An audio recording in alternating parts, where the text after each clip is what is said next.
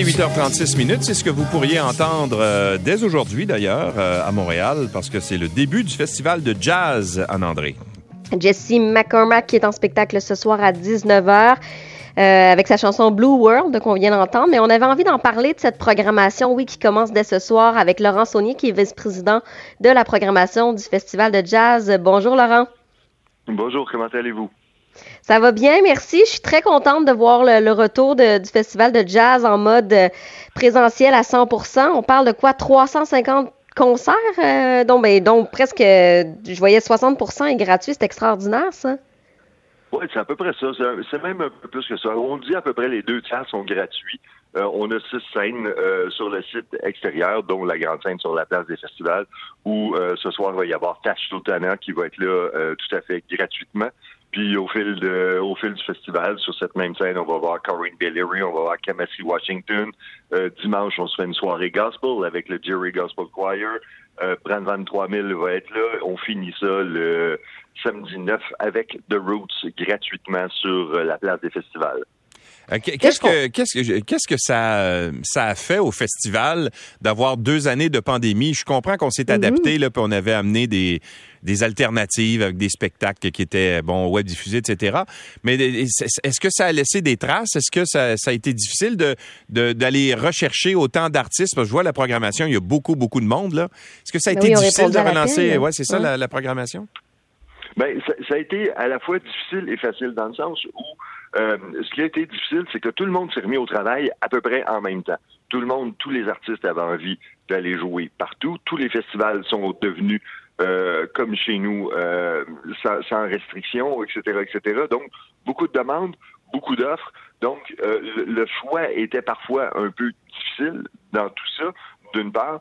D'autre part, il faut pas oublier qu'on avait déjà prévu un festival, nous, en 2020. Par exemple, euh, les Pink Martini qu'on va voir cette année, le contrat est signé depuis 2020, mais il, reste, il reste des, petits trucs comme ça qui, qui datent d'il y a quelques années, mais pour la plupart, ce sont, euh, ce sont donc des artistes qu'on est allé chercher spécifiquement pour cette année. On a fait une attention particulière cette année quand même à la scène euh, montréalaise. On, inaugure d'ailleurs cette année un nouveau lieu qui s'appelle le Club Montréal, où à chaque jour, deux fois par jour, il va y avoir donc des artistes de Montréal qui vont y jouer. On s'est dit qu'après la pandémie, comme ça, il fallait quand même donner un petit coup de pouce aux artistes d'ici.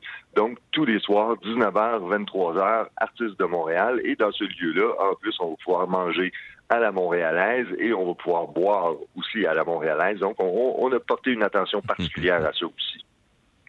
Anne-André? Est-ce qu'on mise euh, encore davantage sur les découvertes ou on va vers des valeurs sûres cette année? c'est une bonne question, merci. Euh, ben, c'est un, un, vrai entre-deux, hein, dans le sens où euh, les valeurs sûres, il y en a évidemment beaucoup en salle. On commence par exemple ce soir avec Wynton Marsalis avec le Lincoln Center Orchestra valeur sûre. Winton Marsalis fait ça depuis 40 ans ou à peu près. Mais en même temps, il y a toujours des découvertes à faire. C'est important parce que, particulièrement en extérieur, parce qu'il y a probablement des gens qui jouent en extérieur cette année et qu'on va retrouver en salle dans les années suivantes. Ça, euh, c'est un vieux truc du Festival de jazz qu'on fait encore régulièrement et c'est important pour assurer la continuité de cette affaire-là parce que l'air de rien, on est à la 42e édition du Festival de jazz, puis je vois pas mhm. pourquoi ça s'arrêterait là.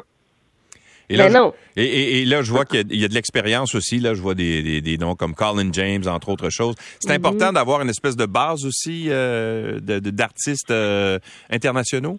Ben, dans le cas de Colin James, c'est un Canadien, là, mais. c'est un Canadien, oui, effectivement. Mais ça, c'est une chose qui nous avait manqué aussi pendant les deux dernières années où il y avait, euh, où, on avait, où on n'avait pas la possibilité de faire venir des artistes de l'international. Hein, on se rappelle, en 2021, on a fait un mini festival de jazz au mois de septembre où on avait droit qu'à des artistes canadiens. Les frontières étaient encore fermées à ce moment-là. Donc, de retrouver des artistes d'un peu partout dans le monde, ça aussi, ça fait, ça fait partie de l'ADN du festival. C'est important de recevoir cette visite-là euh, d'un peu partout dans le monde euh, pendant, pendant le festival. C'est ultra important. Est-ce que le, Festival de jazz de Montréal, ça doit être un des plus importants festivals de jazz au monde maintenant, euh, parce que ça fait longtemps qu'il existe le festival? Mais ben, en, termes de en termes de grosseur, c'est-à-dire de nombre d'artistes, de, nombre de shows, de nombre de festivaliers, c'est le plus important au monde. C'est pas le plus vieux. Il y en a certains, il y en a quelques-uns qui sont plus vieux que le festival de jazz, mais c'est quand, ça reste quand même encore aujourd'hui le plus gros festival de jazz au monde. Ouais. Et, et pourquoi, au juste, euh, est-ce qu'il y a une affection particulière pour les artistes de venir à Montréal? Qu'est-ce que Montréal fait de mieux que les autres endroits dans le monde où il y a des festivals semblables? Parce que les artistes aiment ça, venir ici. Ben, c'est bien facile, hein? Il n'y a pas une ville ailleurs dans le monde où il y a un festival important comme ça qui se tient au centre-ville, avec un vrai site de festival fermé à la circulation automobile. Il y a juste à Montréal que ça se peut, ça.